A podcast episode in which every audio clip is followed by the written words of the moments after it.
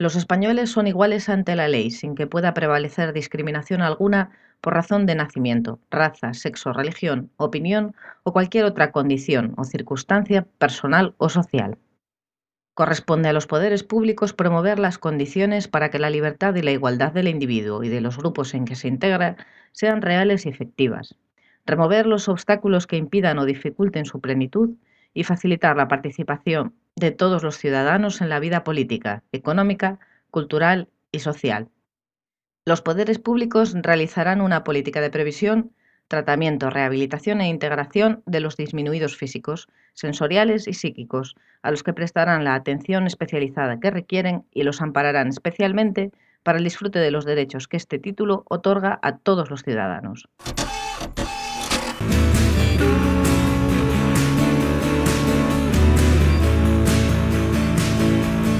El amor será yo arquitectura, episodio 9.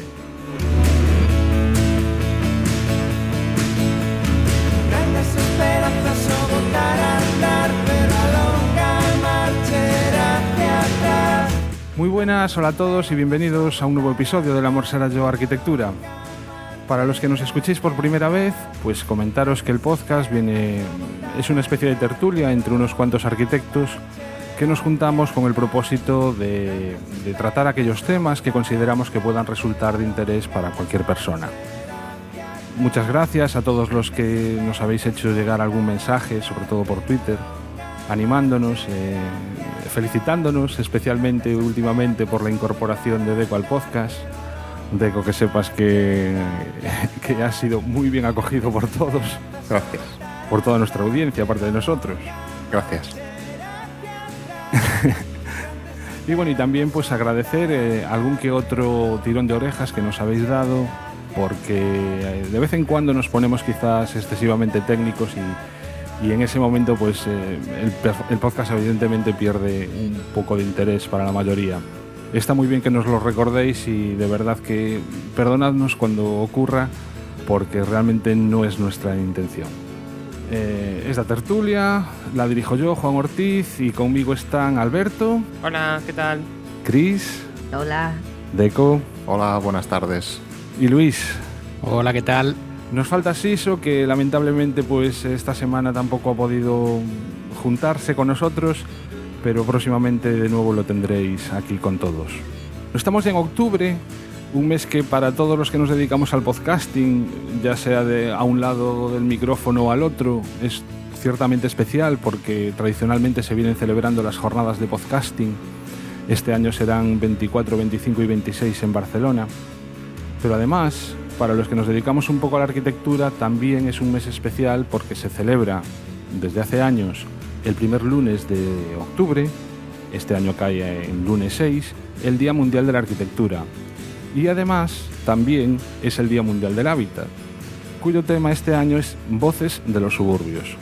Evidentemente, cuando escuchéis estos, pues justo el, lunes 6 habrá pasado, pero en la mayoría de localidades eh, se celebran actividades a lo largo de todo el mes. Por lo tanto, probablemente, si os interesa, aún estéis a tiempo de acudir a alguna de las que se celebran, podéis poneros en contacto con el colegio de arquitectos más cercano que tengáis, que seguro que, que os informan.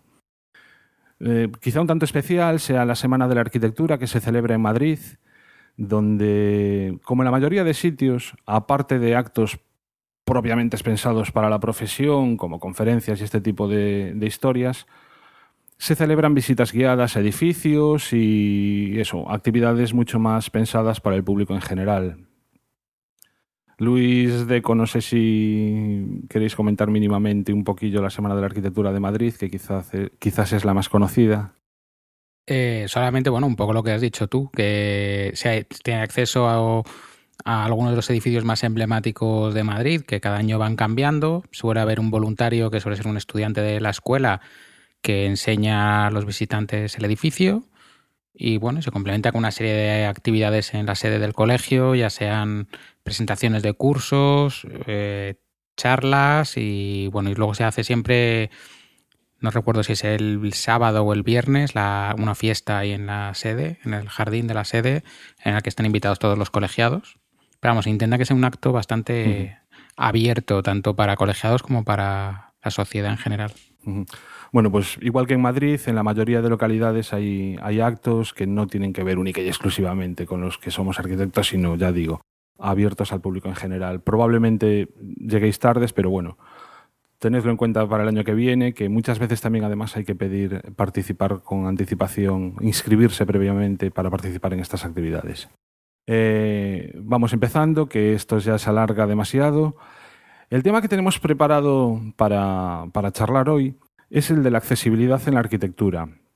Escuchabais al principio varios artículos de la Constitución española en el que ya desde el principio nuestra carta fundacional ¿no? pues, eh, queda en negro sobre blanco que no debe haber ningún tipo de discriminación independientemente de la raza, la religión y por supuesto las condiciones que cada uno tenemos en nuestro día a día. Eliminar barreras y por supuesto en la arquitectura es uno de los sitios donde más hay que trabajar en ello. Una promo y comenzamos.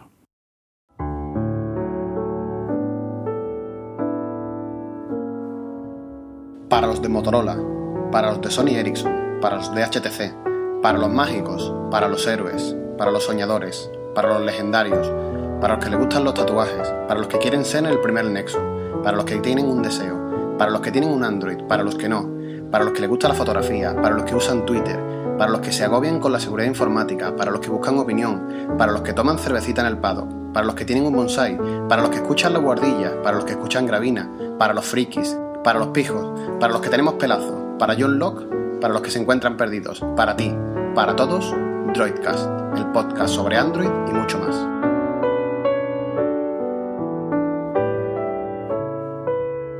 www.droidcast.es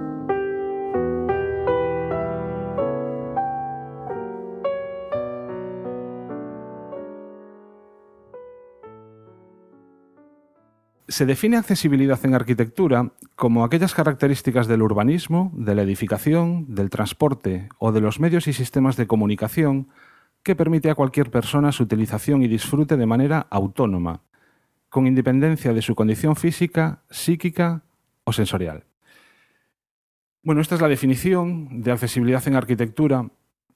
De accesibilidad en arquitectura se viene realizando un trabajo, yo diría que bastante exhaustivo, desde hace no mucho, desde hace como una década o poco más, pero se ha avanzado bastante en este sentido. Por un lado, nuestros políticos han, eh, han hecho leyes al respecto, hay bastantes leyes que tienen que ver con todos estos temas y aparte también determinadas eh, organizaciones privadas, entiendo que son privadas, como por ejemplo la ONCE, la Organización Nacional de Ciegos Españoles, ha elaborado diversos informes y diversos estudios todos encaminados pues a lograr eso, una mayor integración de todo el mundo en los espacios tanto exteriores como dentro de los edificios.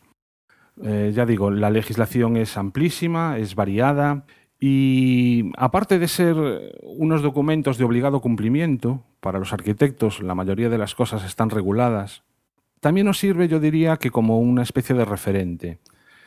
Por un lado, porque es muy difícil tener en cuenta absolutamente todos los aspectos que tienen que ver con esta problemática. Sería muy fácil olvidarlos y entonces eh, las leyes nos sirven un poco de guion.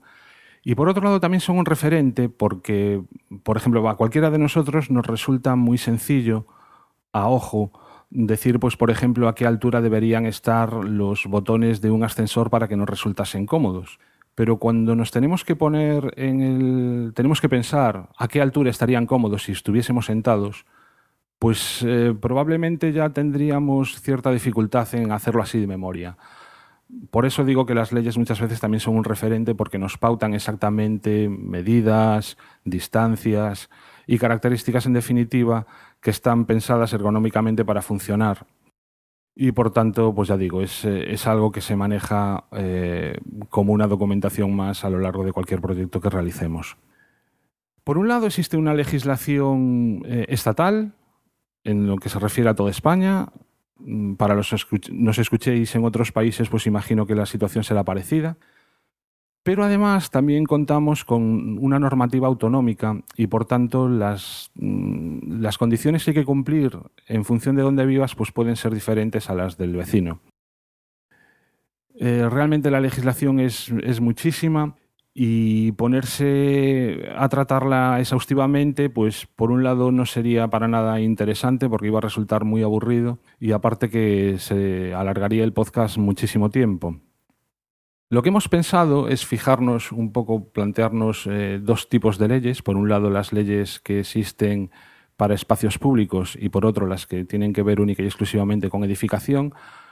Hacer una introducción muy general, hablar fijarse un poco en los aspectos en los que se fijan cada una de estas dos normativas, tanto en espacios públicos como en edificación, y después cada uno de nosotros pues, ha elegido una especie de ejemplos, alguna característica de la ley que más nos llama la atención, un poco para explicarlas y que mm, los que nos estáis escuchando, a base de ver algún ejemplo, pues podáis extrapolar al resto de cosas. Es decir, si explicamos cómo debe ser una el pavimento de una acera o una vivienda accesible, pues que podráis eh, ver cuáles son los aspectos en los que se fija la ley y podáis pues eh, extrapolarlo, ya digo, a, cualquier otro ejemplo, a cómo debería ser, por ejemplo, una cabina de teléfonos. ¿no?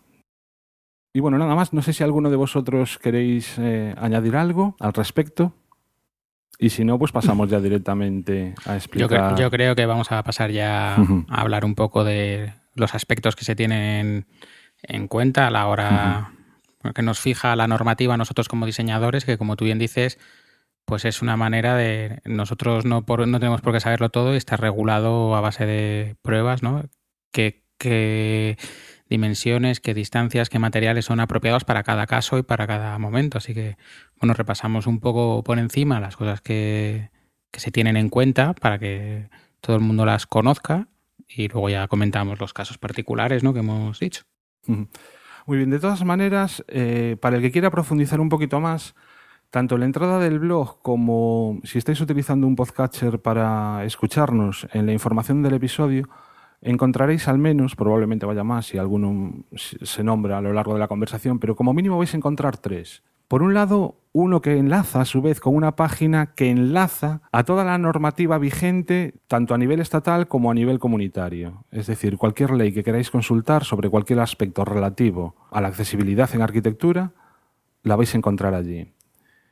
Con respecto a la accesibilidad en espacios públicos, os dejamos un enlace a un informe que se llama Accesibilidad en los espacios públicos urbanizados, que aparte de incluir el documento técnico, una ley del 2010, que será la que nos hagamos eh, referencia sobre todo, antes de esta ley hace un estudio de bastante exhaustivo y bastante interesante de cómo se llegan a determinadas conclusiones, en qué aspectos se han fijado, incluso se hace una comparativa entre normativas autonómicas y ya digo, para todo aquel que quiera profundizar, se lo recomiendo. Y por último, la normativa a nivel de edificación mm, vigente en todo el territorio del Estado es el Código Técnico, el DBSUA, de seguridad, perdón, seguridad de utilización y accesibilidad, concretamente el capítulo 9, que se refiere a accesibilidad, y también el anexo A de terminología, en el que se definen las características de bastantes elementos. Ya digo, tendréis enlaces a estos tres documentos para todo aquel que quiera, pues eso, fijarse un poquito más, consultar algún caso específico de algo. El resto lo trataremos de forma bastante general. Y bueno, empezando pues por la accesibilidad en la ciudad, en los espacios eh, públicos. El documento que hemos utilizado sobre todo, porque ya digo que hay mucha legislación no vamos a entrar para nada en la autonómica, en el que más nos hemos fijado es en el documento técnico de condiciones básicas de accesibilidad y no discriminación para el acceso y utilización de los espacios públicos urbanizados. Una orden ministerial del 2010, exactamente del 1 de febrero. Como ya digo, está enlazada. ¿En qué aspectos se fija, se fija la ley? Ese, ese, como digo, referente que tenemos los arquitectos para temas proyectuales a este nivel. Pues en varios aspectos. El primero de ellos, las condiciones que debe tener un itinerario peatonal accesible. Es decir, los recorridos habituales por donde nos movemos, qué características deben de tener para que su uso no sea discriminatorio en función de las capacidades eh, físicas o las, discapacidades que tengamos algunos de nosotros. También se fija en las áreas de estancia, es decir, cuando esas aceras, esos recorridos de repente se ensanchan y aparecen plazas, aparecen parques, aparecen zonas de deportes, paseos, pues exactamente un poco trata esas, las condiciones que se deben dar en este tipo de espacio. Los elementos de urbanización. Entendiendo por elementos de urbanización esos, e, e, esas pequeñas piezas que a su vez son partes de otros sistemas más generales, son objetos reconocibles cuando vamos andando y que ya digo pueden ser tapas de alcantarilla, elementos eh, del alumbrado público, de saneamiento, de distribución de energía eléctrica, todas esas eh, cosas que aparecen puntualmente por la ciudad, pues también cómo deben ser para facilitar eh, la accesibilidad. Los cruces entre itinerarios peatonales e, e itinerarios vehiculares. Eh, bueno, esto es obvio, ¿no? ¿Qué, ocurre cuando nos cruzamos, cuando vamos caminando con, con los vehículos rodados? ¿no? ¿Cómo deben ser? pasos peatonales, isletas, semáforos. La urbanización del frente de parcela. Esta, e, esa línea muchas veces complicada que se produce entre lo público y lo privado, ¿no? cuando de repente encontramos el cierre que, que divide la propiedad privada. ¿Qué ocurre en esa intersección? No siempre están al mismo nivel, muchas veces están unas por encima de la, de la otra. ¿Cómo se solucionan ese, ese punto de conflicto? Pues de eso trata este apartado de la ley. El mobiliario urbano, bueno, pues todo el conjunto de elementos que, que, aparecen, bancos, volardos, barandillas, zócalos, farolas, cajeros automáticos, cabinas telefónicas, todo este tipo de cosas. Los elementos vinculados al transporte, como por ejemplo plazas de aparcamiento, paradas y marquesinas de autobús, em, las entradas y salidas de vehículos, es decir, eh, cómo se debe regular eh, ese conflicto que sucede cuando una entrada del garaje o la salida de un garaje atraviesa la acera. Pues todo este tipo, este tipo de elementos. Cómo se deben señalizar, los cambios, eh, las rampas y, todo esto. Las obras e intervenciones en la vía pública. Ahora poco con la crisis o mucho menos que antes, pero seguro que todos tenemos en la cabeza las imágenes de las vallas, andamios que invaden la acera, a su vez eh, pequeñas aceras eh, mm, de madera provisionales que se crean eh, rodeando una obra, pues todo este tipo de, elementos, ¿qué características deben tener? Y por último, también las características que deben tener la señalización y la comunicación sensorial, es decir, pues qué, es lo que deben cumplir los, eh, o cómo deben ser las señales visuales, las acústicas y también las táctiles. Bueno, esto ya digo, de forma muy general, esto, todos estos aspectos los, eh, los trata la ley. Va profundizando poco a poco en cada uno de ellos, definiéndolos y bueno, yo así, eh, para empezar ya a hablar un poquillo, la ley, ya digo, que me parece que está, que es un documento bastante práctico, que está bastante bien hecho, bastante bien reflexionado, pero sin embargo le echo en falta, para mí tiene alguna pega, ¿no? Y entre ellas está que, bien por condicionantes físicos o, bien por falta de educación de la gente, muchas veces lo que aparece en la ley no se cumple, ¿no? Y me da la sensación de que... Perdón. sí, dime. dime. Eh, em, yo creo que eh, solo decir que por lo menos estamos hablando del, de este documento del CTE. Yo creo que, aunque no sea perfecto, creo que fue un, gran avance en, en cuanto a la, a la, regulación de la accesibilidad comparado pues, con antes que vivíamos todavía en, el, en un marasmo mayor de normativas autonómicas. Yo me acuerdo de... Eh, pues buscar referencias y tener que estar trabajando, pues en mi caso en Madrid, con el, eh, una ley de accesibilidad de la Comunidad de Madrid que no tuvo un reglamento desarrollado hasta no hace mucho tampoco, ¿sabes? Creo que sí, sí, no, sí. El por eso, era bueno. Creo que el CT, este, este añadido que se hizo al, al documento de seguridad de utilización del CTE, que inicialmente no lo incluía, ha sido añadido en esta última revisión, pues que ha venido a... Tengo aquí, tengo aquí la fecha. Por lo visto es de febrero de 2010. Pues... Llevamos cuatro pues años con él. Claro. Desde, desde 2006 que empezó el CTE. Sí, tardó, tardó, la verdad. De, todas formas, ahora mismo no estaba hablando del CTE. ¿eh?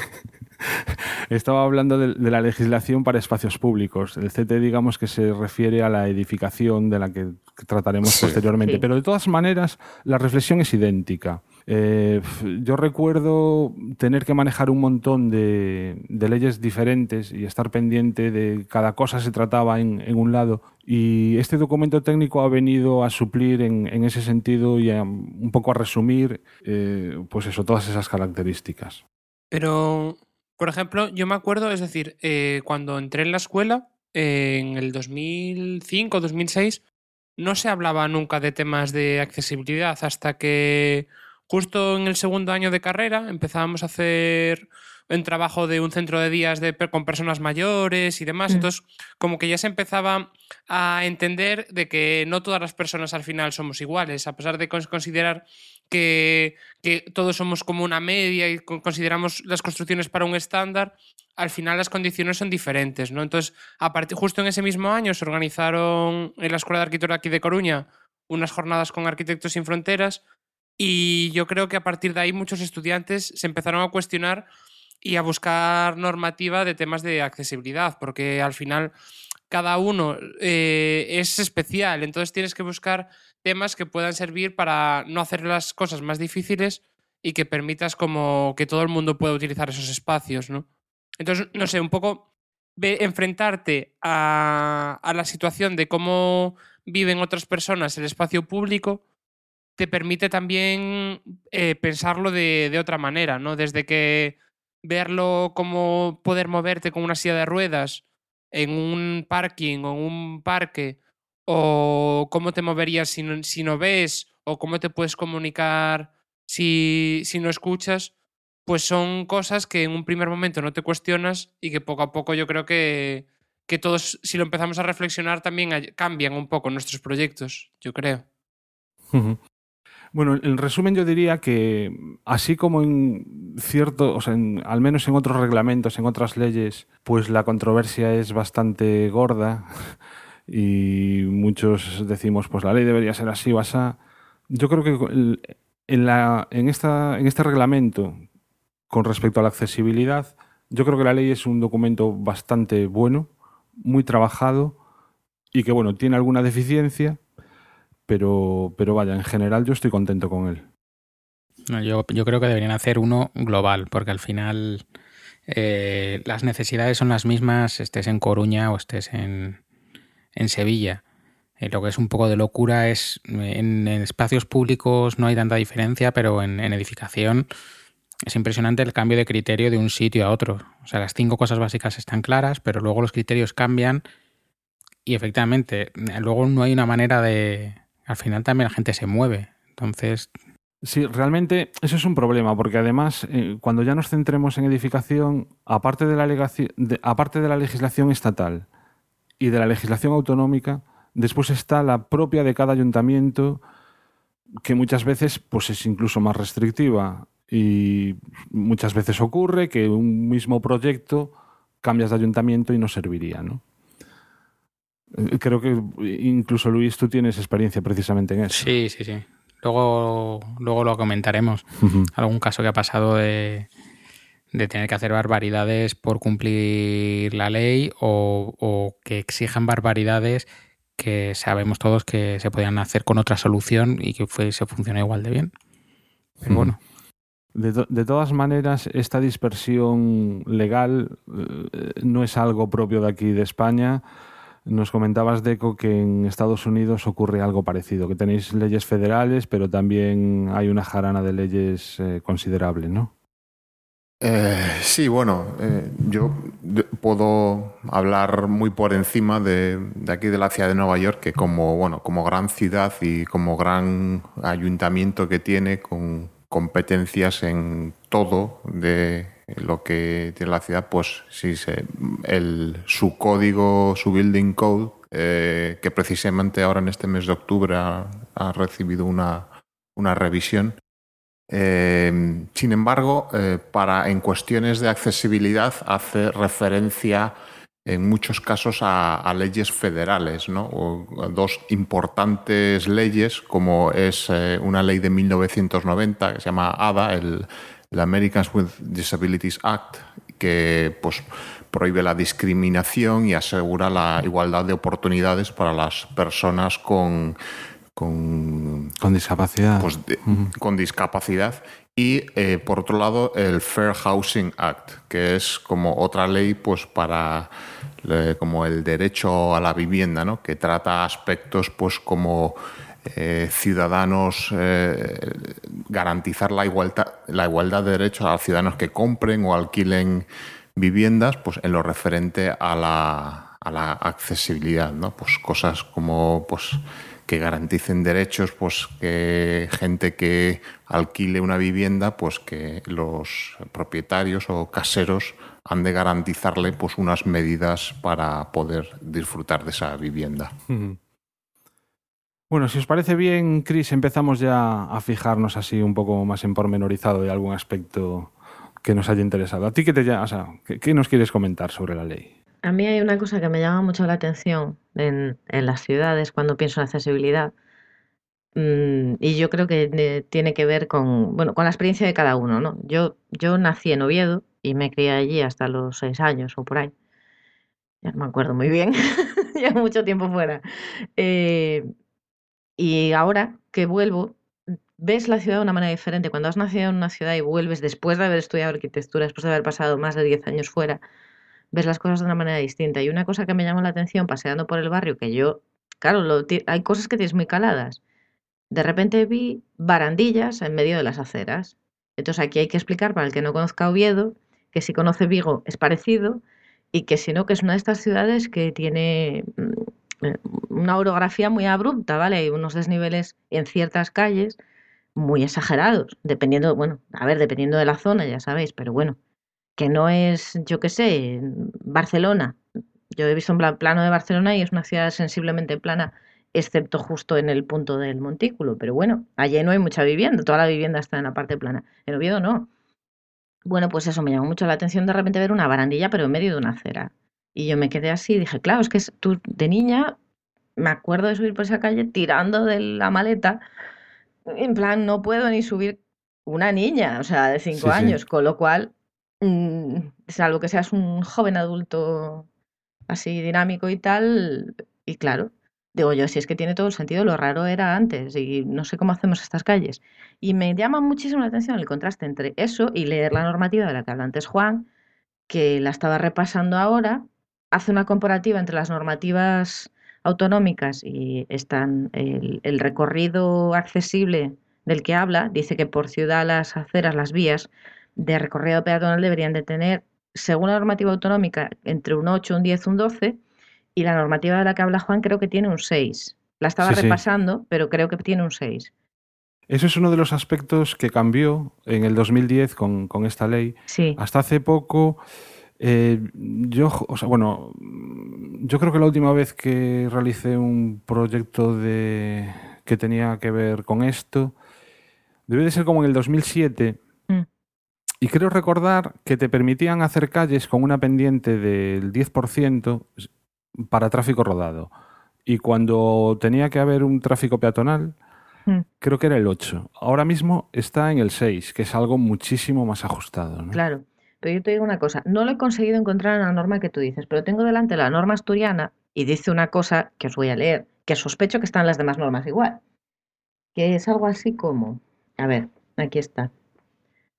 Ah, si el plan urbanístico ordenanza o proyecto de urbanización justificara la imposibilidad de conseguir la accesibilidad en el área de nueva urbanización por exigir soluciones inviables por motivos orográficos, técnicos o económicos debidamente justificados, bueno, dice, dichos documentos deberán de poner disposiciones adecuadas para garantizar al, al menos que los itinerarios sean practicables, pero básicamente te dicen, con cierta lógica, que si tú mm, estás construyendo en un monte y no hay manera humana de allanar aquello y salvar el desnivel, lo tienes que justificar, pero sí, es un ya te saltas de la norma. Entonces es eh, un poco... Mm. Es, uno de los aspectos que, decía yo antes que quizás sean un poco criticables, ¿no? Que por un lado, en ese sentido, deja un poco la puerta abierta. De todas formas, eh, sigo pensando que sí que se ha cambiado mucho la mentalidad y que y que es una mejora y que de exigir hay que exigir lo máximo para conseguir la máxima calidad. Y una, otra cosa curiosa que creo que tiene que ver con eso y que si os apetece comentamos muy por encima, es os habéis fijado que hay muchísimos más elevadores en las ciudades. Eh, yo estoy pensando en el que hay en Ribadeo, aunque sea simplemente para medio turísticos y tal, pero se piensa mucho más la ciudad aplicando soluciones incluso mm, avanzadas técnicamente o con inversión o tal, para, para hacer la ciudad realmente accesible. ¿Conocéis la, la, escalera de Toledo? Que fue una de las primeras que hicieron así, que de, el proyecto es de Elías Torres. Entonces, uh -huh. eh, fue realmente fue una cosa turística, o sea, fue la manera de acceder de un parking en esplanada que hay a las, en la base de Toledo a la parte más alta. Y eso supuso paisajísticamente muchas discusiones, pero realmente han convertido Toledo en una ciudad visitable por mucha más gente, porque te hace un, te salta el desnivel bastante importante que tiene la ciudad. Sí, bueno, es que Toledo también tiene tela en este sentido. Claro, es que. Pero hay que resolverlo, o sea, hay que. De que... todas maneras, yo creo que son chapucillas. ¿eh? En, yo entiendo que en cascos antiguos, en zonas ya consolidadas, es muy complicado. Aquí en Coruña incluso yo recuerdo una calle que tiene una escalera mecánica. Sí, es verdad. Eh, pero pensando en, en, obras de infraestructuras, sobre todo infraestructuras públicas, como son hospitales y como son centros de este tipo, eh, habría que adecuarlos realmente a lo que dice la normativa. Aquí en, en, eh, siempre estamos hablando un poco de los ejemplos que nos quedan cercanos, ¿no? Pero es que aquí en Coruña, el hospital, que lleva en obras siglos y seguirá mm, en obras porque este tipo de infraestructura siempre necesita de, intervenciones. El acceso peatonal se produce por un sitio en el que el, otro día, bajando yo con el coche, me encontré con una persona que tenía, o sea, no iba en silla de ruedas, iba con muletas, pero el ancho de las aceras es tan ridículamente estrecho que el hombre tenía que ir por la calzada directamente. Y la pendiente, como mínimo, era del 10, es del 10 allí, ¿no? no tiene lógica seguir ampliando edificios sin cuidar el aspecto del cómo llegar, ¿no? A sí, ellos. el aspecto más básico, ¿verdad? El... Claro. Es complicado, yo entiendo que es complicado. Probablemente sea incluso más caro eso que la propia edificación, los movimientos de tierra y hacer todos los itinerarios accesibles y se produzcan modificaciones en los edificios. Pero en ese sentido la ley puede ser un coladero, porque yo no sé quién evalúa eh, esos criterios de decir no se puede cumplir la ley, entonces hacemos lo que podemos, pero vaya, no sé. Pero hay una cosa que, por ejemplo, muchas veces, a pesar de, de colocar escaleras mecánicas en calles y demás, no solucionas el problema, porque habrá gente que no pueda utilizar las escaleras mecánicas. Mm. Entonces, a pesar de hacer accesible para cierto tipo de personas, yo que sé, personas mayores o personas que le cuesta subir cuestas, habrá personas que vayan, por ejemplo, en silla de ruedas que no podrán salvar ese desnivel, ¿no? Entonces, al final muchas veces eh, hay proyectos como el de Toledo, creo que también lo incluye, que la escalera mecánica se complementa con algún ascensor o algún elemento adicional que pueda salvar ese desnivel, ¿no? Para otro tipo de personas, que al final lo que te estás haciendo es ir implementando diferentes tipos de, de soluciones para, para solucionar todos los, los problemas existentes. -huh. no, es que la ley es clara, no es por ponernos a dar ahora medidas, ¿no? Pero mm, queda muy, muy, clarito el ancho que deben tener las aceras, las pendientes máximas que tienen que cumplir. Mm las alturas eh, mínimas que deben quedar libres. Otra cosa es que luego no se aplique. Las inclinaciones también se indican, se, se indican, o sea, la, la, norma está sí. indicado mínimos siempre y pues eh, radios de giro, nos indican también los materiales que debe tener para, para que sean uso apropiado, pero no es fácil cumplirlo siempre. No, en obra nueva, por supuesto, creo que no hay ninguna excusa para, para no cumplirlo, pero el problema es cuando lo que decías tú, Juan, cuando entras en un casco histórico. O sea, yo estaba en Sevilla el fin de semana pasado, pues tuve que ver a un hombre en silla de ruedas, como dices tú, por medio de la calletera, en una avenida medianamente grande de Sevilla, porque por la acera era imposible, porque el trozo de acera que no estaba reventado por un árbol era porque tenía unas dimensiones mínimas, pero es que no hay más calle de donde sacar más acera. O, peatonalizan la calle o no había otra manera. ¿No? Sí, pero el, el problema es cuando hay infraestructuras que utilizamos todos, que no nos queda más remedio que utilizar. Y a lo mejor era cuestión de irse planteando cambiarlas de sitio en vez de estarlas ampliando continuamente, ¿no? Sí. Eh, una, cosa, por ejemplo, a mí me llama la atención. Yo aquí vivo muy cerca de las oficinas de Telefónica y entonces está el edificio de Rafael de la Hoz precioso y todos los descampos de alrededor llenos de coches, pues porque se ha permitido hacer un edificio con, para 10.000 personas con 500 plazas de aparcamiento. Me he inventado los números, no son realidad. Entonces, eso nos llama la atención, pero nos llama la atención lo que tú estás diciendo, que se haga un edificio nuevo en el que no todo el mundo pueda acceder o que no tenga los medios de llegar hasta él. Ese es el, problema. Bueno, hablabas antes de, cosas como, por ejemplo, pavimentos. Alberto, tú nos querías hablar un poquillo de esto, ¿no? De, por qué van cambiando los pavimentos en las aceras. Sí, un poco también de, itinerarios accesibles, ¿no? Que hay muchas ciudades, creo que incluso, por ejemplo, la de Pontevedra, que se han empezado a cuestionar eh, que la ciudad y el casco histórico sea accesible, que sea que cualquier persona pueda acceder. Eh, bueno, con, con, distintos medios, tanto andando como con muletas, con silla de ruedas y demás, ¿no? Entonces, eh, no sé si vosotros por vuestras ciudades os habéis fijado de que las aceras no son un, un suelo continuo, sino que empiezan a aparecer como diferentes pavimentos que en realidad son marcas para las personas invidentes que tienen problemas de visión, que les marcan sobre todo zonas de, pues de cruce, donde están los pasos de peatones, o zonas de, en plan, desvíos, donde se acaba, donde es una esquina de, una manzana, ¿no?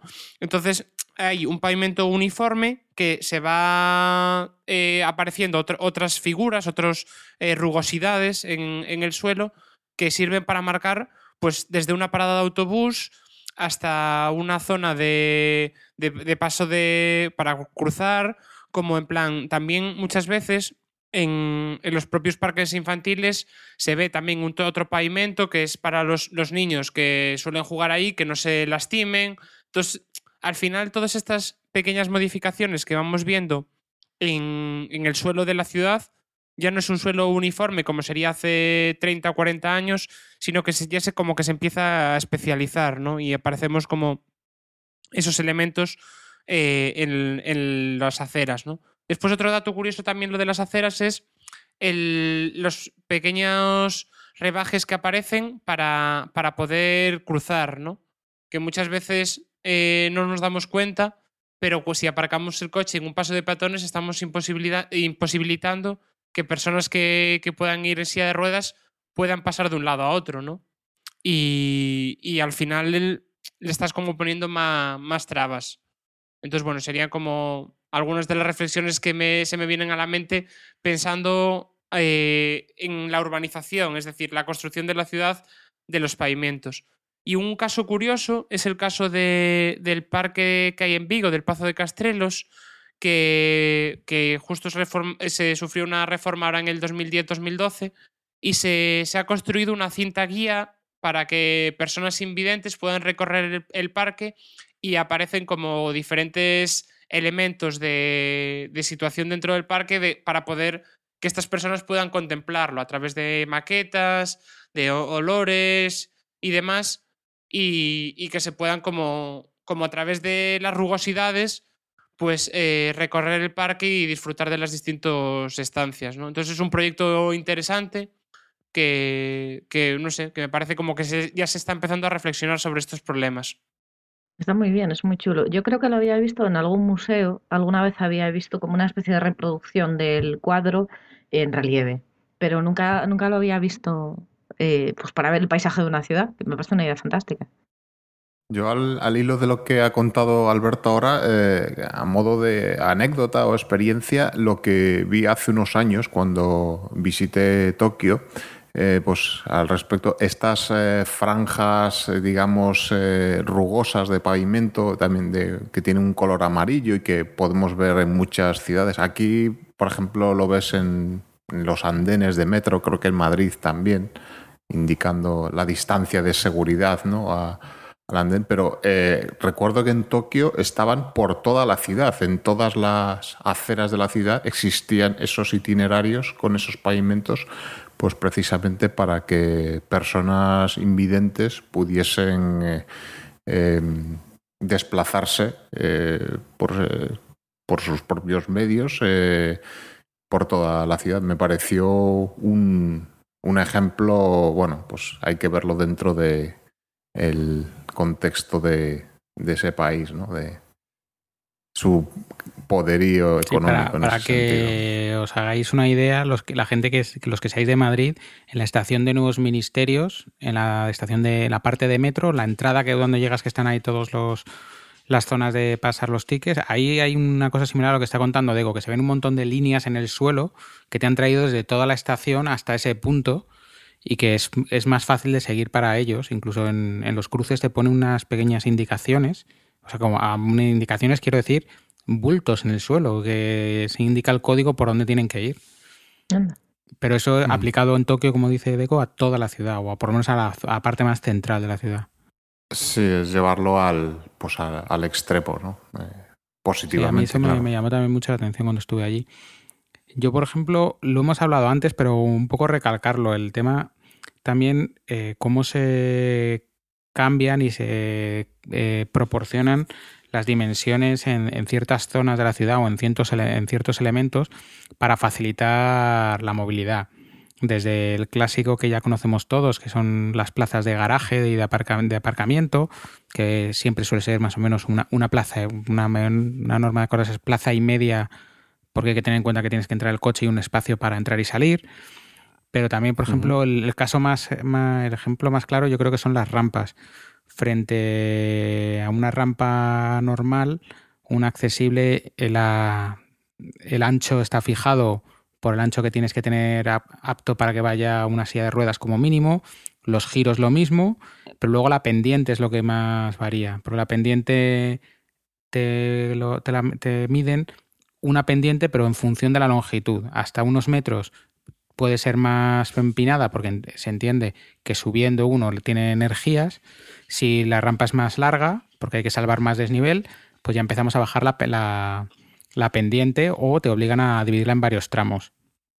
Esto al final supone unos desarrollos de rampa súper largos, que, que, muchas veces los vemos y decimos, esto dónde se nos ha ido, pero es lo que, lo que queda. Sí, esto ha hecho, esto a nivel de la arquitectura, todos sabemos que en un proyecto de arquitectura la rampa siempre ha sido un elemento muy atractivo, ¿no? Eh, no hay que más que mirar la historia de la arquitectura, muchos proyectos con rampas, ¿no? Y hay museos que en sí mismos pues, son una rampa. Sí. Efectivamente. Y y hay museos eh, muy conocidos aquí en Barcelona con rampas, pero que estos asuntos pues llevan ya a, replantearse la validez ¿no? en estos tiempos. Yo, aunque estamos hablando de ciudad, no sé si conocéis el, edificio de Kazuyo Sejima. Está en, en Lausanne, el, el centro Rolex. Sí. Ese edificio son unas láminas y pondremos una, una foto que ese edificio es totalmente accesible por dentro. Es un edificio que es como un paisaje. O sea, tú vas andando y tienes sus zonas, tiene un recorrido accesible y se puede hacer como el, 80% de ese recorrido se puede hacer sin ayuda ninguna. Hay algunos sitios en los que ya para salvar el desnivel que hay, sí que hay una pequeña maquinita que te sube, pero si no, está marcado en el suelo y tú puedes hacer ese recorrido perfectamente por dentro del edificio. O sea que, que al final se tiene en cuenta en todos lados y, y se trata eso. Es que yo creo que al final, eh, hablando ya un poco en general, eh, el tema de la accesibilidad eh, para el profesional, bueno, vamos a llamar para el arquitecto que proyecte, acaba siendo una cosa, digamos, que incorpora a su biblioteca, digamos, mental de elementos, ¿no? Que no es algo que acaba, cuando te preocupa eso, es algo que no es, te sale de manera eh, instintiva, digamos. Tú sabes que hay unas ciertas medidas, unas ciertas eh, pendientes, unos elementos que al final incorporas a tu eh, no sé si decir vocabulario o tu biblioteca de elementos A que vas a usar pensar, siempre, ¿no? Lo- mismo que muchas veces Efectivamente. eh, el proyecto, o sea, la estructura no es algo ajeno al edificio, sino que se piensa todo a la vez, pues eh, eh, este tipo de cosas o sea, no las lo ves. incorporas también inmediatamente y las estás pensando ya A lo- directamente, ¿no? No es algo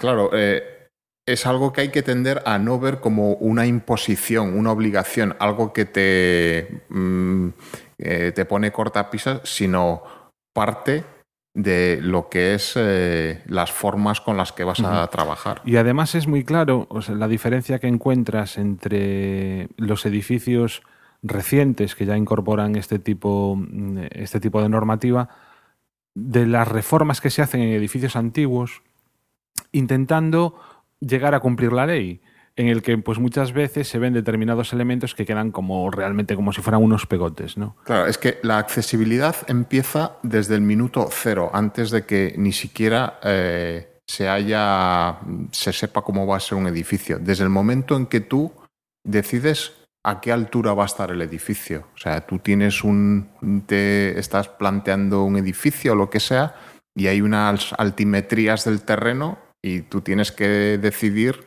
por dónde se va a entrar a ese edificio y tienes que decir a qué, a qué altura va a estar ese edificio. Pues esa es la primera decisión. Y, y ahí está ya la accesibilidad desde el minuto 0,01. Es que si nos pasa eso, por ejemplo, también cuando estás pensando, cuando se piensa en las ciudades, si tú no pi- empiezas a pensar la accesibilidad desde el principio, al final lo que su- suele pasar es que aparezcan como parches o pegotes o cosas como Sí, eh, extrañas, ¿no? Que aparecen como soluciones y que al final lo que hacen es como desentonar más con el resto. Entonces la cosa tiene que ser como desde el inicio reflexionar y hacer que, que la- el proceso sea como más enriquecedor. Y bueno, hablamos, eh, cuando hablamos de, de estos temas, sobre todo nos fijamos en, en la gente que necesita de una silla de ruedas o que necesita de unas muletas, ¿no?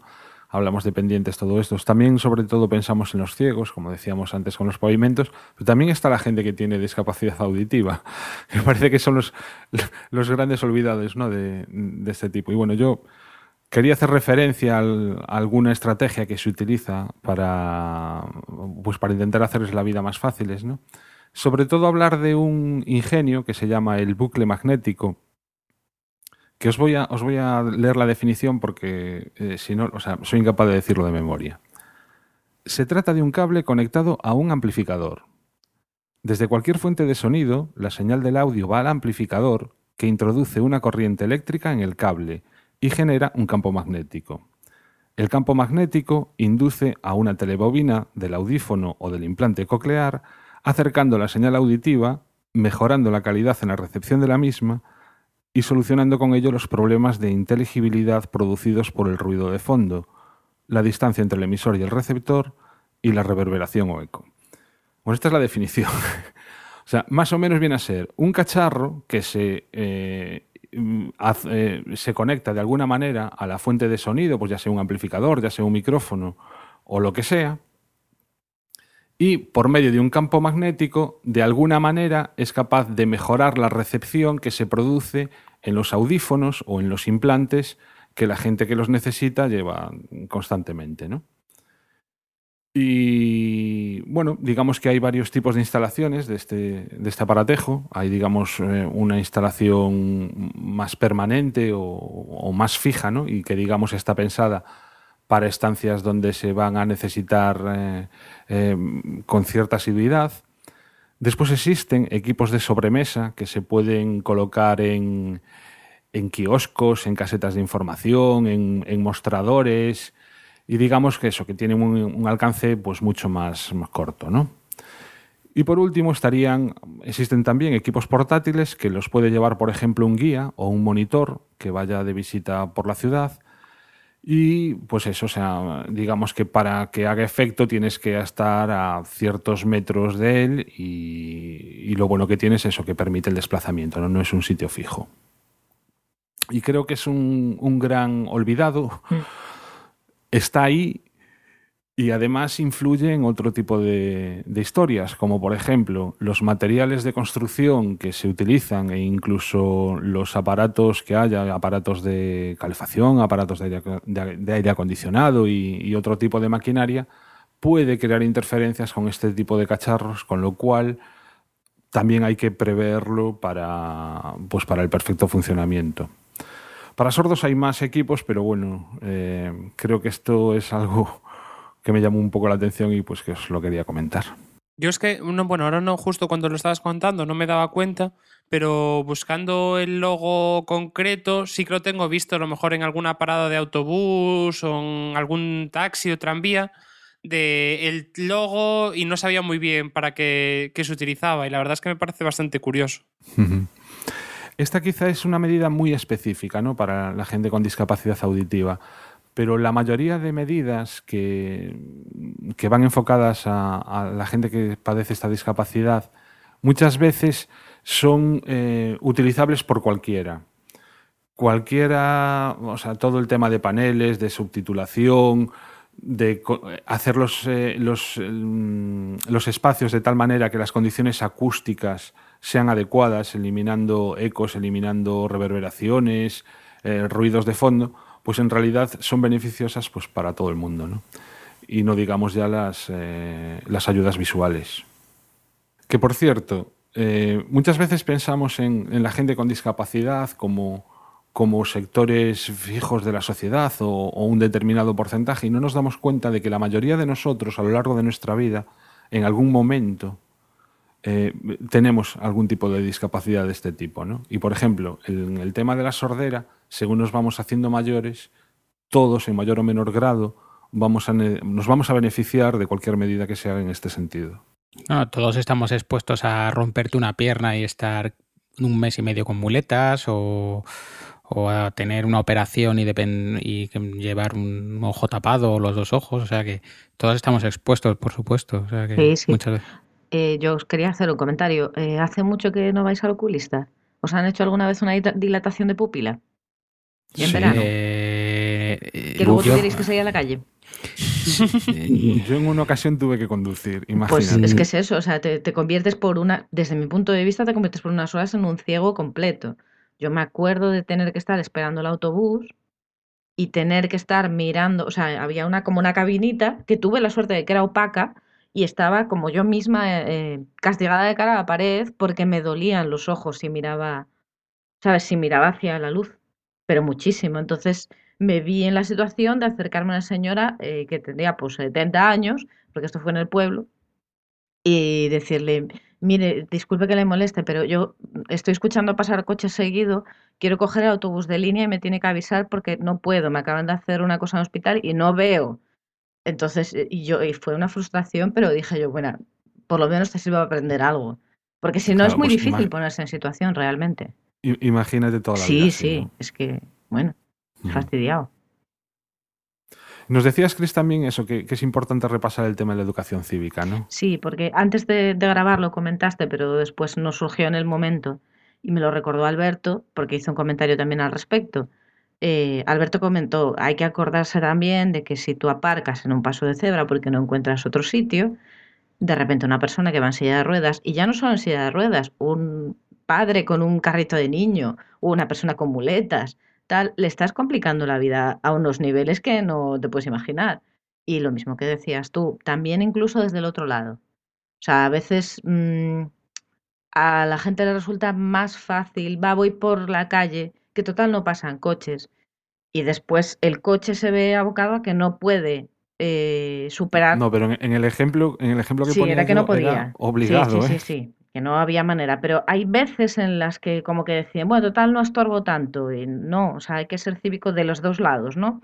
Ni tú dificultar, o sea, intentar pensar que no todo el mundo mm, mide 80 centímetros de ancho y tiene movilidad para subir 30 centímetros, ni cuando tú tienes problemas, bueno, pues voy por donde pueda. No, a ver, hay que intentar entre todos hacerlo lo mejor posible.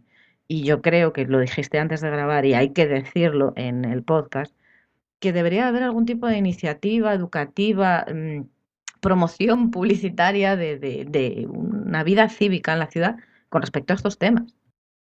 Yo, yo lo que apuntaba es que mm, no me parecería mal que la propia ley de alguna manera articulase algún tipo de obligación a, la, a quien corresponda de educar en este tipo de temas, ¿no? Porque por muchas eh, soluciones que tengamos, que pongamos, si luego el uso que le damos eh, los ciudadanos las hacen inoperativas, pues realmente es un esfuerzo que no sirve para nada.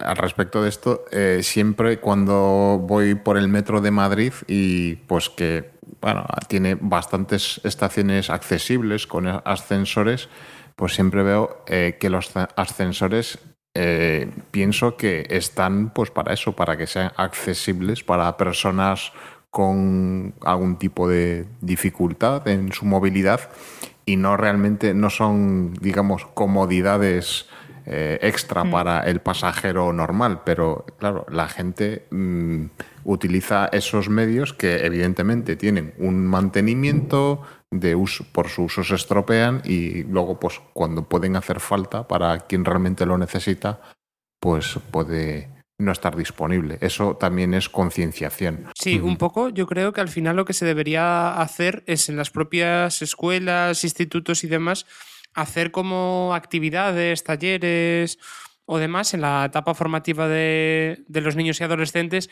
en los cuales ellos se pusieran en la posición del resto de gente. Es decir, eh, ¿quién normalmente solo se ve abocado a, tener que utilizar el ascensor, como el caso que comentaba ahora Deco. Entonces, ¿Tú lo usas porque te hace falta o porque, en plan, bueno, por vagancia no subes las escaleras? Entonces, también poder cambiar el chip de, la gente más joven y que se dé cuenta de eh, para qué son necesarias todas estas eh, medidas y que sea como cada vez más, bueno, ver un poco eh, toda esta realidad, ¿no?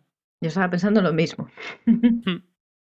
Eh, pasamos rápidamente y casi un poquito por encima porque nos quedamos, mm, se está alargando ya demasiado el podcast, al tema de la accesibilidad, ya no en los espacios públicos, sino en la propia edificación. Decíamos que para esto lo que utilizamos es el código técnico, el DBSUA, Seguridad de Utilización y Accesibilidad, en concreto el capítulo 9, y bueno, em, también muy por encima, eh, por un lado, la ley lo que plantea, este código técnico lo que plantea es que desde el, desde el exterior el acceso eh, debe de ser pues, a base de itinerarios accesibles. Eh, también dice cómo debe de ser este acceso entre plantas de un edificio y también dentro de cada una de las plantas. ¿no? Hace, determina cuál es la dotación mínima de elementos accesibles que debe, deben considerarse, es decir, el número mínimo exigible, pues por ejemplo, respecto al número de viviendas accesibles con respecto al número de viviendas total de una determinada mm, urbanización, por ejemplo. No es exacto, pero para que más o menos eh, os hagáis una idea, una de cada 50 viviendas debe de estar pensada, pues eso, para gente con movilidad reducida el número de plazas de aparcamiento, las, plazas reservadas de, asientos fijos en auditorios, en cines, teatros, en, zonas de este tipo, eh, cómo deben ser, por ejemplo, las, eh, la entrada al vaso de las piscinas, cómo cuántos y cómo deben ser los aseos y los vestuarios, mm, el mobiliario en zonas de atención al público, bueno, un montón de cosas, ¿no? Y luego, por otro lado, pues también indica cuáles deben de ser las características eh, exactas que deben cumplir pues ascensores, pasillos, puertas, maseos, eh, alojamientos, bueno, pues de todo, ¿no? Mm, rápidamente, ¿alguna cosilla? Yo, yo quería comentaros un, un, detalle que seguro que me puede ayudar más, Luis, porque yo lo, yo lo he vivido solo como estudiante y como eh, que te pregunta un conocido, oye, quiero hacer esta reforma en casa y tal. Y es básicamente algo que yo creo que además ahora eh, lo va a necesitar cada vez más gente, por lo que decíamos, todos vamos hacia necesitar más accesibilidad de la que necesitamos ahora. Y es eh, en los pisos que hay ahora, que hay muchos antiguos, no cumplen las normas de accesibilidad de la obra nueva. Entonces, a la hora de reformar un piso, o sea, un piso, estoy hablando del portal, ¿vale? De viviendas eh, de comunes, los, los, espacios comunes, la entrada, el acceso, el portal, el ascensor, las escaleras y estas cosas. eh, no hay, que yo sepa, una norma general y yo he estado mirando la norma de habitabilidad esta de vivienda gallega y tal. Y la verdad es que si la estudias un poco, y sospecho que no va a ser muy distinto en otros sitios, es bastante restrictiva y parece como que cubre mal el, o sea, explica muy bien una vivienda nueva y explica muy bien, por ejemplo, que si tú estás en una zona protegida, pues entienden que es muy difícil en la ciudad vieja arreglarlo, entonces te dan margen para saltártelo, pero cuando estás ahí en medio, en un piso de los años 70, de los años 60, que son la mayor parte, eh, en el momento en que tienes que tocar una escalera, eh, tienes que cumplir absolutamente toda la norma. Y no te cabe, o sea, es que no caben las cosas, porque las exigencias son bastante altas. Entonces, eso es, es muy complicado. Yo tengo sentimientos encontrados entre, entiendo que la norma está bastante bien hecha, me parece que, que lo que se pide es muy razonable, pero existe una dificultad grandísima porque os decía antes de empezar a grabar, eh, no sé por qué hubo una moda entre los 60 y los 70 de poner cinco escaloncitos, siete escaloncitos entre la cota de portal y el ascensor. Y ahora ponte tú a arreglar. Hay en siete metros cuadrados el desnivel, la rampa y la madre que lo truja todo. O sea, contadme qué pensáis vosotros. Yo me he encontrado, yo me he encontrado muchos casos y por lo menos aquí en Madrid es en el momento en que un vecino lo solicita porque lo necesita, hay que hacer la obra de, y la comunidad tiene que hacer la obra de, adaptar el portal en, la medida de lo posible. Ya ahí, claro, entramos en que no es lo mismo poner una rampa que poner una, un salvaescaleras de estos. Ahí está. O sea, eso se, se hacen y, y, ahí depende del profesional que contraten. Porque mm. yo he visto sitios donde han puesto el salvaescaleras en un sitio que se puede haber hecho una rampa. La diferencia. Un salva, perdona Luis, un, salva escalera es un. Sí, un salva escaleras es eh, la, si cuando vais una escalera, en una, escalera veis en un lateral una pieza metálica, es donde se llega, eso se despliega una pequeña plataforma. Plataforma, sí. Se engancha ahí eh, la, silla y, sube la escalera. Es un común ascensor que va acompañando la, línea de la escalera. Como un funicular. sí. algo así. Pero yo he visto casos de esos en los que se puede haber hecho una rampa. La diferencia entre hacer una rampa y hacer un salvaescaleras o una plataforma elevadora es que no dependes de ningún elemento mecánico y a la comunidad no le vas a cargar con un mantenimiento innecesario. Y la persona que lo usa no va a depender de que eso funcione o no, tenga luz o no tenga. Lo va a tener a su disposición en todo momento. Entonces. Y, eh, cubre, e incluso cubre más aspectos, porque un salvaescaleras a un señor que lleve un carrito de bebé y 40 bolsas del Carrefour, ya me dirás tú para qué le sirve la plataforma. Bueno, luego ya una vez que está lo usa todo el mundo. Yo me he encontrado muchos casos de esos que, que sea, algunos casos que conocidos míos, otros casos clientes solamente, me he encontrado que hemos tenido que hacer muchos. Y, mm. y, yo, por ejemplo, una cosa parecida pasa en los, locales comerciales. Cuando tú rehabilitas, reformas un local comercial, pero una nueva actividad, te exigen ya cumplir toda la normativa. Si ya te las vuelves loco, cumplir en un edificio antiguo las salidas de ventilaciones y de, y de aires acondicionados por las distancias a las ventanas, porque, claro, muchas veces en obra nueva, pues tú lo diseñas ya pensando en eso, pero cuando ya está diseñado y la ventana está donde está y el local está donde está, es imposible cumplir todo al 100%. Pero se dan casos dantescos. O el caso que os, que os iba, empecé a contar antes, pues yo en Pamplona tuve que hacer una sucursal de una entidad bancaria y había un peldaño de hormigón que era la estructura del edificio. Y tuvimos, por orden del ayuntamiento, reunir a la comunidad y comentarles que íbamos a picar aquello. O sea, se nos echó la comunidad encima diciendo que íbamos a, picar un, un, elemento estructural del edificio. Madre mía. Pero bueno, técnica, como me dijeron, técnicamente se puede y solo es cuestión de dinero. Claro, en este caso una sucursal bancaria pues el dinero no era problema. Pero un pequeño comercio, pues se cometen locuras, porque a lo mejor se arruina un negocio por, por un acto de esos. Que hay veces que el sentido común no es el menos común de los sentidos. Eh, sí, sí. ¿Vale? Luego me encontré un caso diferente ahora en Madrid, en un, proyecto que hemos acabado hace poco, que era imposible. O sea, hemos tenido que escribir del orden de cinco o seis cartas al ayuntamiento demostrándole que no era viable hacer nada. O sea, porque o invadíamos la calle o invadíamos la vía pública o sí, te hago un recorrido accesible en el que la persona que va tiene que pedir permiso a una garita para pasar, pasar por todo un camino público, pedir que alguien le abra una puerta porque hay una puerta instalada de la comunidad que no se puede, volver a pasar por otro sitio. Con lo cual, eh, la finalidad de la accesibilidad no está por ningún sitio, porque puede llegar por sus propios medios a base de pedir ayudas a 20 ayudas por el camino. ¿no? Mm. Pues para eso pides ayuda para salvar los cinco peldaños y ya está hay muchas casuísticas, ¿no? Ahí lo que dice Luis es importante la implicación de eh, pues las entidades públicas, ¿no? De ayuntamientos, eh, como por ejemplo eh, en el hecho, en el caso de Madrid, yo sé que el Ayuntamiento de Madrid está, digamos, concediendo eh, ocupar en algunos casos la vía pública en la instalación de ascensores en viviendas que pues que de otra manera sería imposible que tuviesen ascensor, viviendas tipo años 50, años 60. Eh, y entonces eso, que las políticas también ahí son importantes a la hora de promover la accesibilidad. No, incluso, por ejemplo, el caso, el caso que os contaba de Pamplona, que es el típico escalón que aparece a la entrada de un local.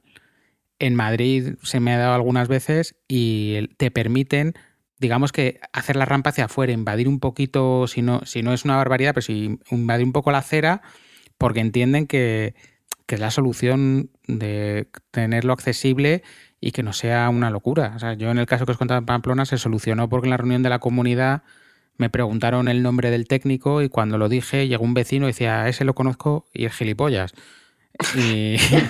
Y, entonces ya, por llevarle la contraria, dijeron que sí.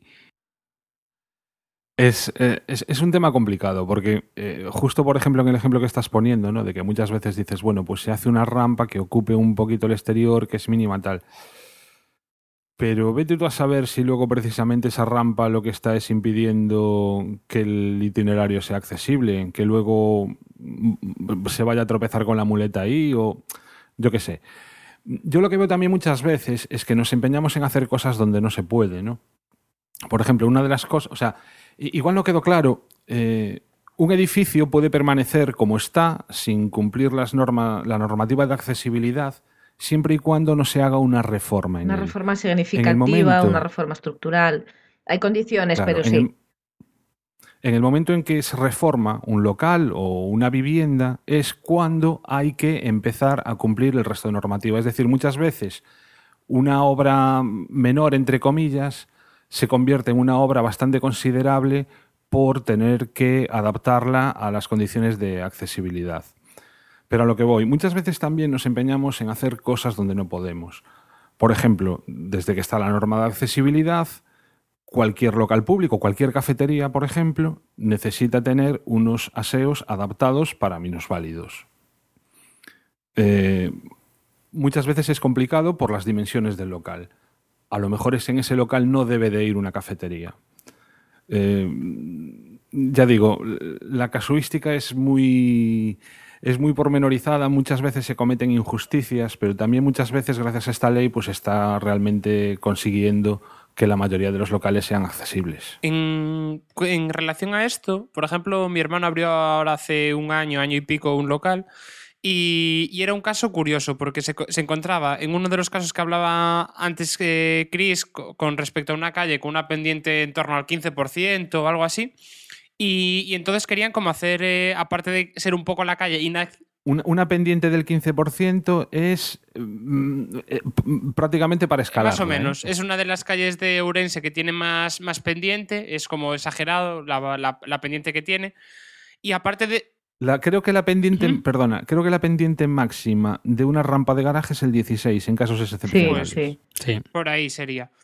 Y, el caso curioso es que, bueno, ellos querían hacer, aparte, aunque la calle no fuera accesible, querían hacer la entrada local accesible y demás. Entonces, ya con esa pendiente, la puerta de, entrada local debe tener como en torno a 3 metros o 4. Entonces, lo que hay es un desnivel entre la zona de arriba y la de abajo, ¿no? Que había como un pequeño peldaño. En una zona eh, no existe peldaño, pero en la zona más baja, pues existe un peldaño ya notable. Entonces lo, que hicieron fue un caso curioso que se, se retraye eh, la puerta, en vez de estar a, línea con la acera, quedó como más atrás y tuvieron que hacer como una superficie eh, inclinada, es decir, que por un lado estuviera a cota, estuviera recta, y por otro lado con una pequeña rampa, ¿no? Entonces, como es una superficie alabeada que se va moviendo para permitir el acceso y que ese local fuera accesible. Pero también les llevó como su, su, su pensar en plan cómo podrían hacerlo y demás, que fue un caso curioso. Claro, el problema más es en, en tipos como el que planteaba Luis, en el que tienes una Claro. viga que justo es, es- es la que está creando el desnivel.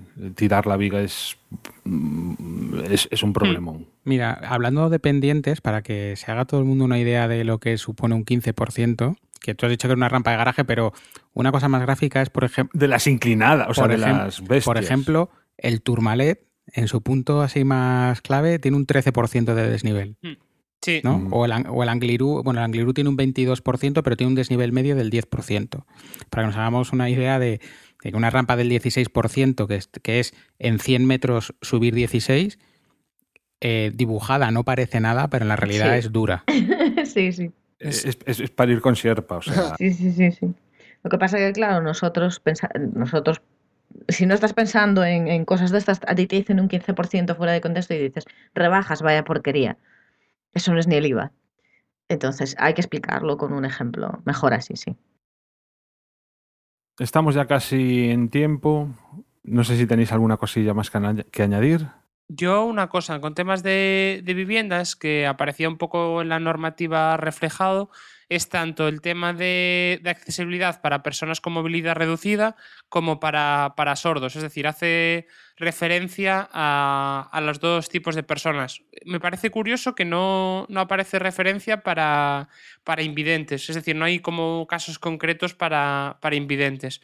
Pero bueno, si el tema de accesibilidad para personas de, movilidad reducida, ya lo fuimos hablando más o menos con anchos, pendientes y demás.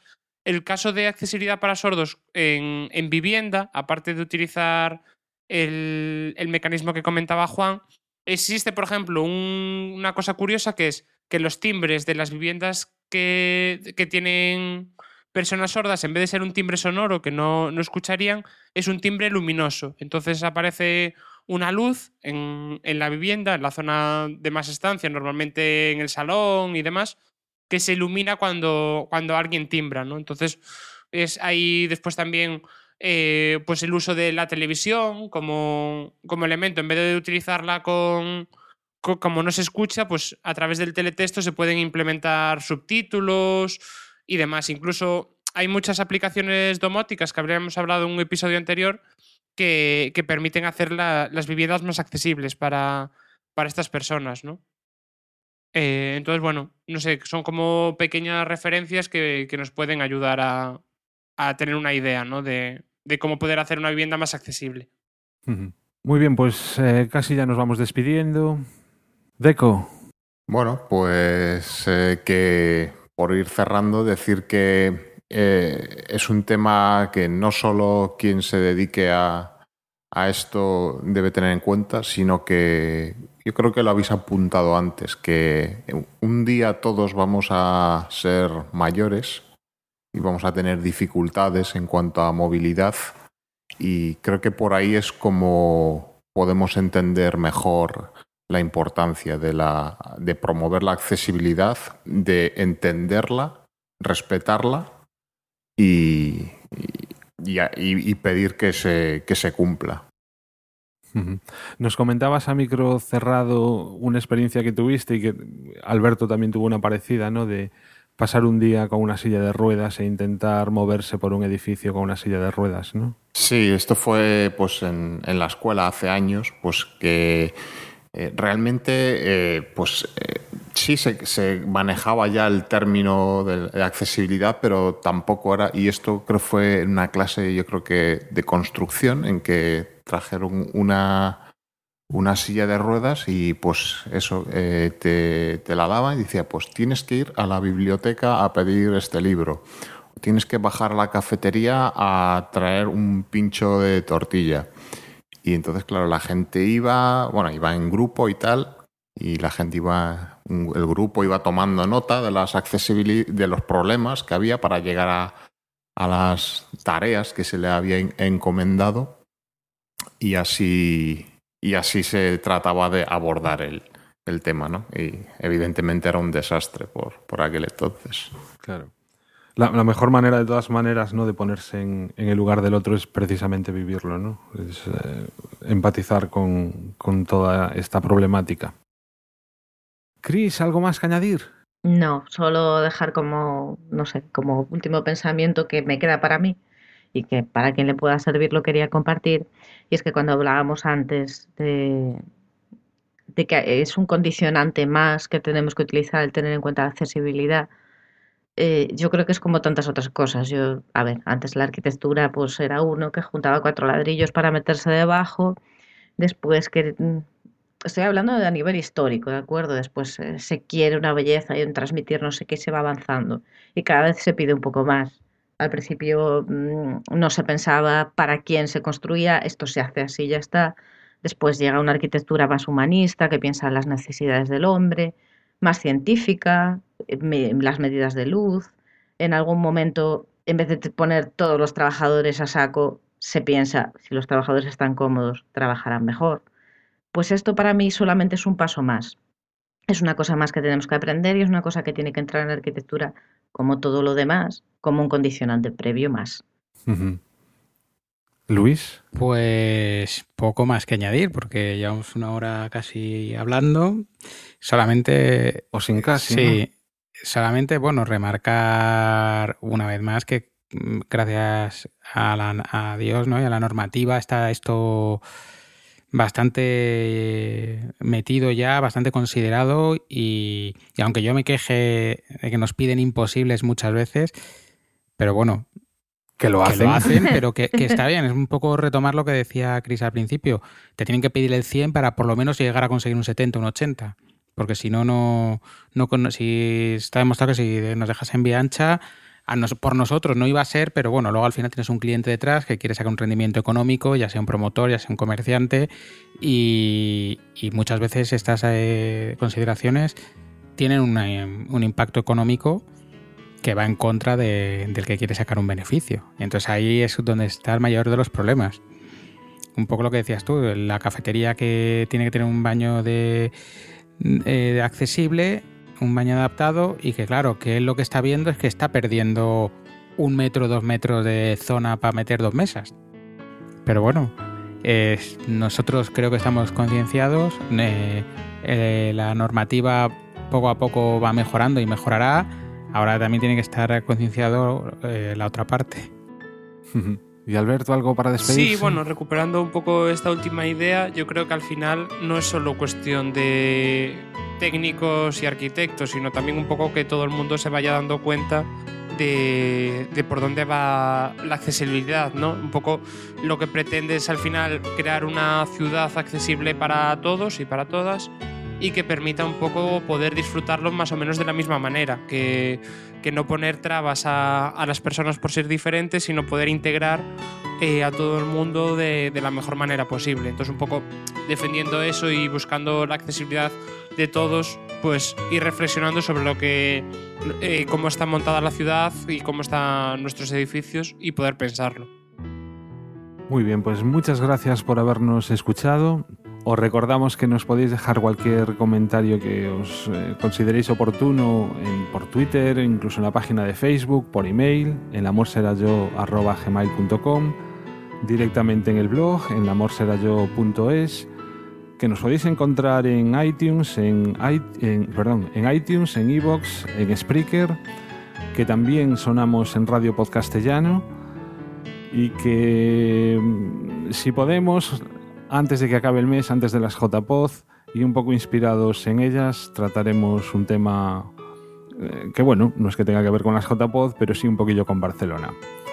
Un poco de la misma manera que hicimos el año pasado con las de Madrid. Venga, eh, recordaros que todos los contenidos del blog y del podcast se distribuyen con licencia Creative Commons de la misma manera que la música que ha sonado o sonará en este episodio. Hasta dentro de poco esperemos. Hasta luego. Adiós. Adiós. Hasta luego. Chao. Adiós.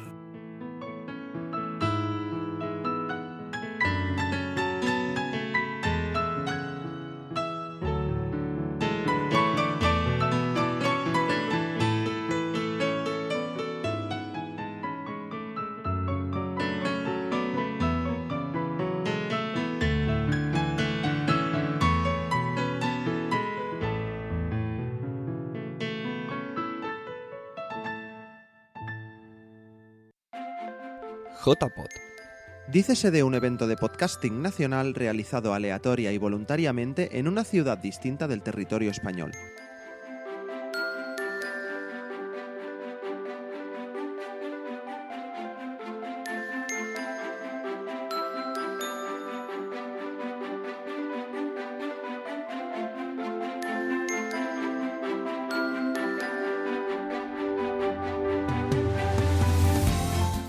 Que es un podcast? ¿Quieres aprender más sobre el tema? ¿Te gustaría conocer a gente interesada en la misma afición? Te invitamos a venir a Barcelona el 25 de octubre a las novenas jornadas de podcasting.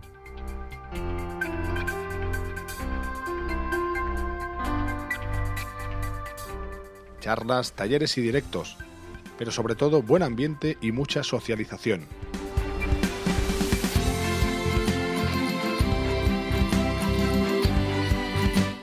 Infórmate en jpod.es. Puedes seguirnos en Twitter, Facebook y Tumblr bajo el usuario jpod14bar. También puedes oírnos en Spreaker en directo todos los domingos a las 23 horas o en versión podcast. Te esperamos los días 24, 25 y 26 de octubre en la zona 22 arroba de Barcelona.